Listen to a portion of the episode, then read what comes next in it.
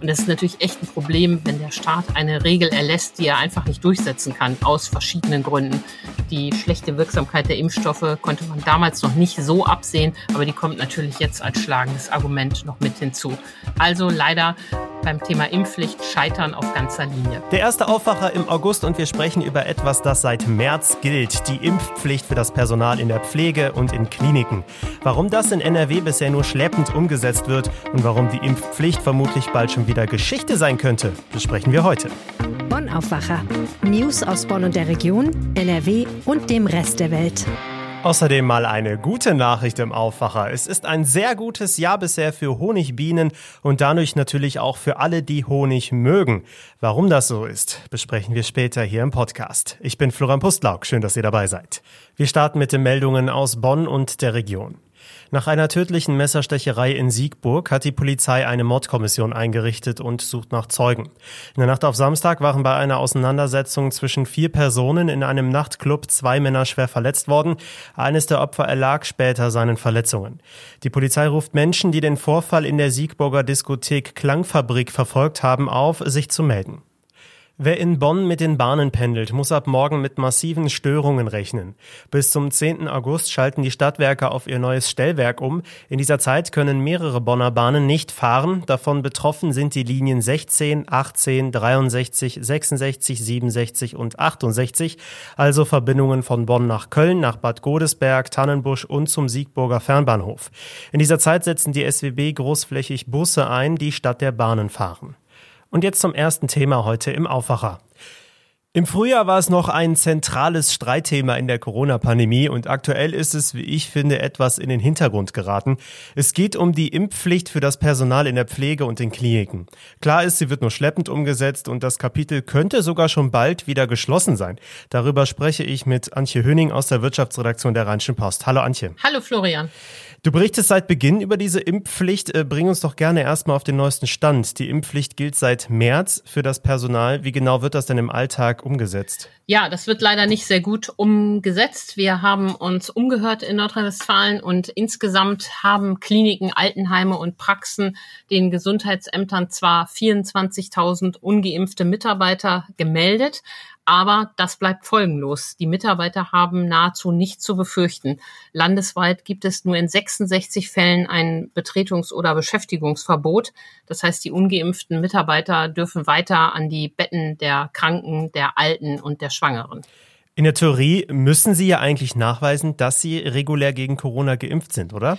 Genau, Sie müssen entweder einen Impfnachweis vorlegen, einen genesenen Nachweis, der dann für eine bestimmte Zeit gilt, oder eine Bescheinigung, dass Sie nicht geimpft werden können aus gesundheitlichen Gründen. Das ist ja der allerkleinste Teil der Fälle, wo das geht.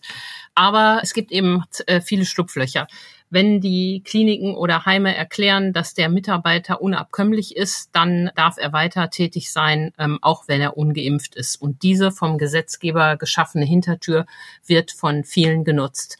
Zudem ziehen sich die Verfahren hin. Die Ämter sind ja auch tendenziell überlastet. Und ähm, eine Stadt ähm, hat gleich schon gesagt, wir gehen davon aus, ähm, dass das Ende des Jahres sowieso ausläuft und das werden wir bei unseren Entscheidungen berücksichtigen. Sprich, weil wir sowieso wissen, dass das nicht kommt, quälen wir jetzt die Mitarbeiter damit auch nicht. Naja, und deshalb kommt es eben zu dieser Situation, dass trotz der durchaus hohen Zahl von ungeimpften keinerlei Folgen und Sanktionen erfolgen. Ja, du hast schon gesagt, Stand jetzt wird die Impfpflicht voraussichtlich Ende des Jahres auslaufen. Und äh, aus NRW gibt es jetzt auch vermehrt Stimmen, die gegen eine Verlängerung dieser Pflicht sind. Welche sind das? Die Krankenhausgesellschaft hat äh, vorgelegt und hat schon mal gesagt, das wollen wir nicht, das äh, passt nicht mehr, das ist auch nicht verhältnismäßig. Und der Landesgesundheitsminister Karl-Josef Laumann schließt sich dem jetzt an. Er sagt, in der jetzigen Situation ist das nicht mehr das Nonplusultra. Natürlich muss NRW Bundesgesetz umsetzen und das Infektionsschutzgesetz ist ja ein Bundesgesetz. Aber er sagt, der Bund muss die einrichtungsbezogene Impfpflicht dringend auf den Prüfstand stellen. Und da das Gesetz ja schon ein Verfallsdatum hat, nämlich 31.12., solle das nicht verlängert werden. Da hat er recht. Ähm, das Ganze muss man natürlich auch sehen, einfach vor dem ähm, Hintergrund der Impfstoffe gegen Omikron.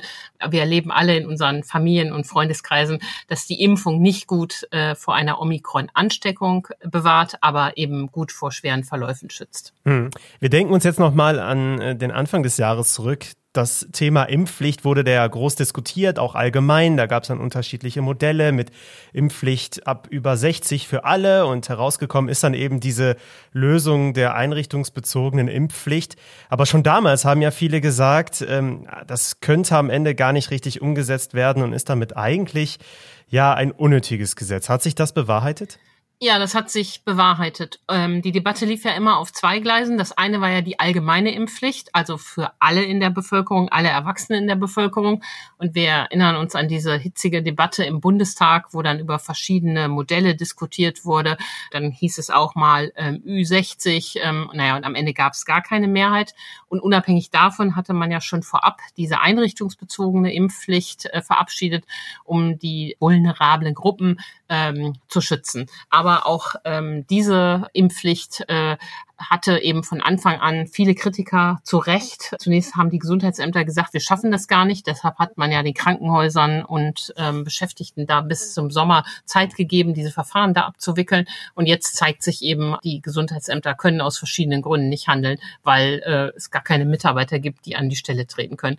Und das ist natürlich echt ein Problem, wenn der Staat eine Regel erlässt, die er einfach nicht durchsetzen kann, aus verschiedenen Gründen die schlechte Wirksamkeit der Impfstoffe konnte man damals noch nicht so absehen, aber die kommt natürlich jetzt als schlagendes Argument noch mit hinzu. Also leider beim Thema Impfpflicht scheitern auf ganzer Linie. Also du meinst, diese Impfpflicht für das Personal in Pflege und Kliniken war am Ende ein Griff ins Klo? Lauterbach ist leider mit seiner Impfpflicht in jeder Hinsicht gescheitert. Ja, das meine ich. Und ähm, er ist angetreten und einer seiner ersten Sätze im neuen Ministerium war, wir wollen diese Pandemie schnell beenden. Das Gegenteil ist der Fall. Offiziell sind 31 Millionen Menschen bundesweit an Corona erkrankt. Die Dunkelziffer ist sehr, sehr hoch. Es sterben auch nach wie vor Menschen an Corona. Und der Versuch, das über die Impfpflicht zu lösen, ist leider total gescheitert. Ich habe mir jetzt gedacht, bei diesem Thema ähm, wird es jetzt nicht auch grundsätzlich immer schwieriger, über neue Maßnahmen zu sprechen, auch wenn die Infektionszahlen ab Herbst vermutlich noch weiter zulegen könnten? Nein, vollkommen unnötig war, dass die Bundesrepublik auf die Maskenpflicht verzichtet hat. Das hat Lauterbach wieder besseren Wissens auf Druck der FDP gemacht. Und das war etwas, womit er eindeutig die Infektionslage angeheizt hat. In Bahnen äh, ist schon bisweilen die, da gibt's ja die Pflicht noch, die wird sehr lax aber gehandhabt. Und in Läden, in Behörden, man sieht nirgendwo mehr Menschen mit der Maske. Und man kann über alle Maßnahmen streiten, aber dass die Maske hilft, die Infektion zu vermeiden, ist ja wohl mal klar. Und es war ähm, reiner äh, libertärer Leichtsinn, diese Pflicht aufzuheben. Und ich denke, diese Maßnahme wird auch garantiert im Herbst ähm, wiederkommen. Und man wird auch in das neue Infektionsschutzgesetz wieder Möglichkeiten reinschreiben, dass in Schulen, in öffentlichen Gebäuden und womöglich auch in, im Einzelhandel, in äh, Sporteinrichtungen die Maske wiederkommen kann. Okay, aber das Kapitel Impfpflicht, das können wir dann getrost schließen, nehme ich an. Das können wir schließen. Das wird keiner mehr aufmachen. Davon bin ich überzeugt. Alles klar. Vielen Dank, Antje Höning. Vielen Dank, Florian. Details dazu findet ihr natürlich bei uns in den Show Notes. Und damit sind wir beim Wohlfühlteil hier im Podcast angelangt. Muss ja auch mal sein. Gleich geht es um Honig, aber erstmal möchte ich euch auf das Katzenvoting auf RP Online aufmerksam machen. Zum Weltkatzentag gibt es viele Bilder von Katzen aus NRW zu sehen und ihr stimmt ab, welche die schönste ist.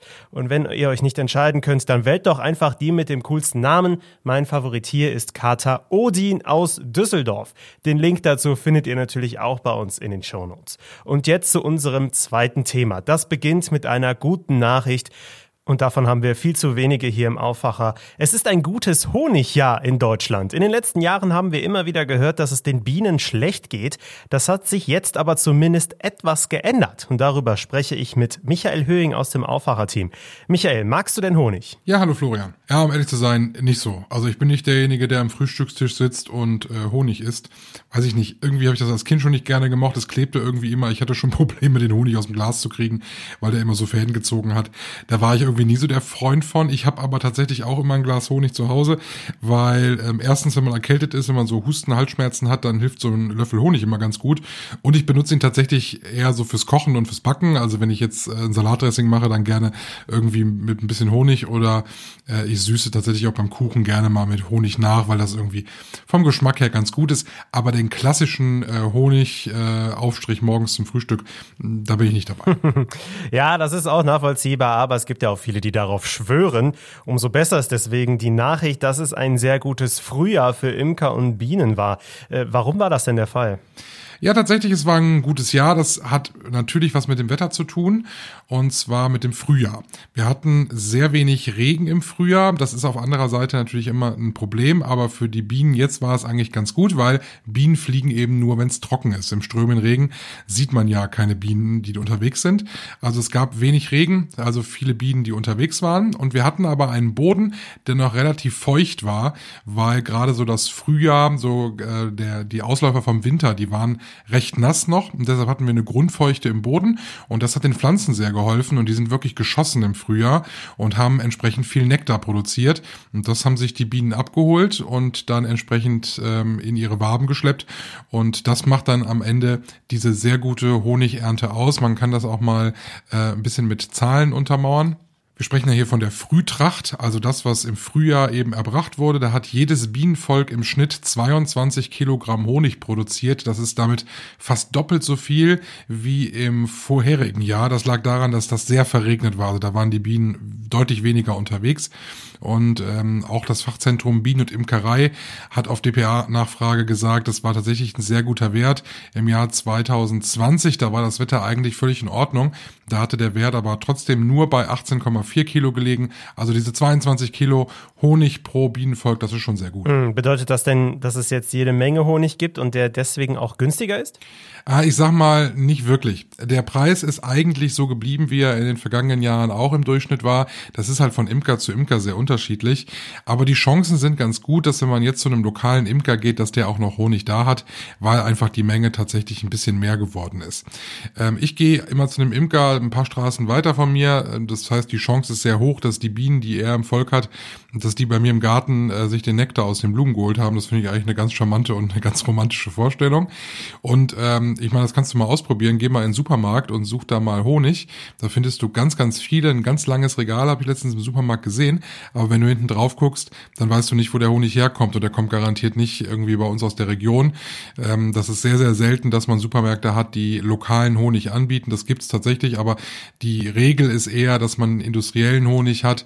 Der ist dann zusammengemischt aus ganz, ganz vielen Varianten. Da ist also die lokale ähm, Bezugsquelle der Imker hier um die Ecke eigentlich tatsächlich schon mal ganz gut. Und da muss man eben auch ein, zwei, drei Euro mehr drauflegen als jetzt bei der Supermarktware. Ah, gut zu wissen. Also den Honig, den man jetzt aktuell bekommt, der ist also überwiegend noch aus dem Frühjahr.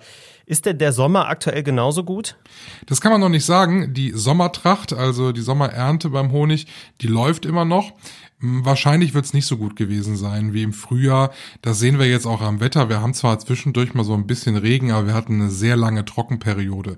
Ähm, das ist für die Bienen deshalb ein Problem, weil die Pflanzen nicht so ähm, sehr schießen, wie das im Frühjahr der Fall war. Und das Erste, was eine Pflanze macht, wenn es zu wenig Wasser ist, es wird weniger Nektar produziert, einfach um Energie zu sparen. Also weniger, was sich die Bienen holen können, um damit Honig zu machen. Ich sehe ja immer wieder solche Insektenhotels und auch richtige Insektenwiesen. Auch ich habe meinen Balkon entsprechend ausgerüstet. Also man hört ja immer wieder davon, dass mehr für die Bienen gemacht werden muss. Ist das immer noch so?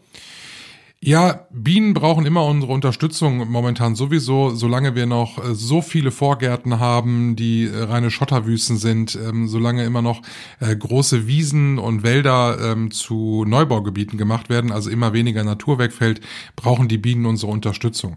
Ich habe so ein bisschen persönlich das Gefühl, dass wir eigentlich so weit sind, dass wir da schon sehr sensibilisiert sind. Also geht man mal in ein Gartencenter zum Beispiel, da gibt es inzwischen ganz, ganz große Ecken und große Regale mit sehr vielen vielen Pflanzen, die alle bienenfreundlich sind.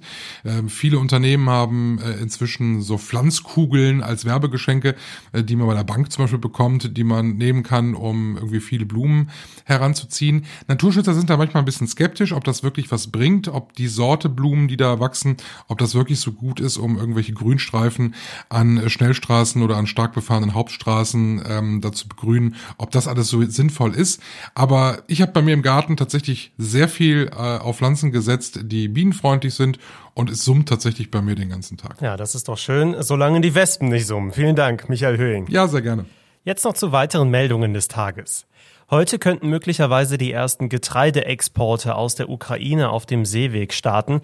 Nach der Einigung zwischen der Ukraine und Russland vor gut einer Woche sind die Exporte wieder möglich. Das wäre vor allem für Länder mit einer großen Hungersnot eine sehr wichtige Nachricht. Jetzt im August ändern sich einige Regelungen für uns. Zum Beispiel müssen neue Arbeitsverträge transparenter sein, zum Beispiel was den Umgang mit Überstunden, der Probezeit oder der Befristung angeht. Außerdem wird der BAföG-Satz angehoben. Das ist eine gute Nachricht für die Studis in NRW. Ab heute gilt die Masern-Impfpflicht für alle Kinder und Angestellten in Kitas oder Schulen endgültig. Und zum Beispiel wird der Zusatzstoff Titandioxid in Lebensmitteln verboten. Damit werden oft Kaugummis oder Zahnpasten weiß gefärbt. In gut einer Woche sind die Sommerferien in NRW auch schon wieder vorbei. Die Lehrergewerkschaft GEW gibt heute eine Pressekonferenz dazu, was sie zum Start des neuen Kita- und Schuljahres erwartet. In Bayern starten die Ferien übrigens jetzt erst. Zum Wetter. Die Woche startet recht wechselhaft. Die Sonne kommt mal durch, aber es kann auch fast überall in NRW regnen bei 22 bis 25 Grad. Bis Mitte der Woche wird es dann nochmal wärmer. Es geht auch wieder Richtung 30 Grad. Danach könnte es aber wieder abkühlen und Gewitter geben. Das war der Aufwacher für Montag, den 1. August 2022. Ich hoffe, es hat euch gefallen. Abonniert uns doch gerne kostenlos in eurer Podcast-App, dann verpasst ihr keine Folge mehr und auch wir haben was davon. Das wäre super. Und ich wünsche euch jetzt einen schönen Wochenstart. Ich bin Florian Pustlock. Macht's gut. Mehr Nachrichten aus Bonn und der Region gibt's jederzeit beim Generalanzeiger. Schaut vorbei auf ga.de.